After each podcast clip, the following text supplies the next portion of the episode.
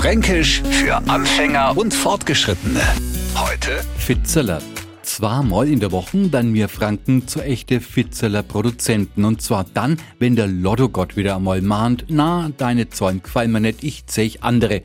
No, bangen wir unseren Lottoschein und zerfetzen in lauter kleine Fitzeler. Aber Fitzeler sind nur viel mehr. Bleibe mal stehen, du hast da ein Fitzeler. Wenn das meine Mutter früher zu mir gesagt hat, no hab ich gewusst, jetzt zupft's wieder an meinem Pullover umeinander, bis er schön fusselfrei ist. Fitzeler sind immer ein Bruchteil von einem Ganzen. Wenn wir die Übersetzung einem Franken auf einen ganz kleinen Zettel schreiben würden, dann könnt ihr uns antworten, also ein kleines Fitzeler hast nimmer gefunden. Ein Neufranke würde darauf Schnipselchen lesen können. Fränkisch für Anfänger und Fortgeschrittene.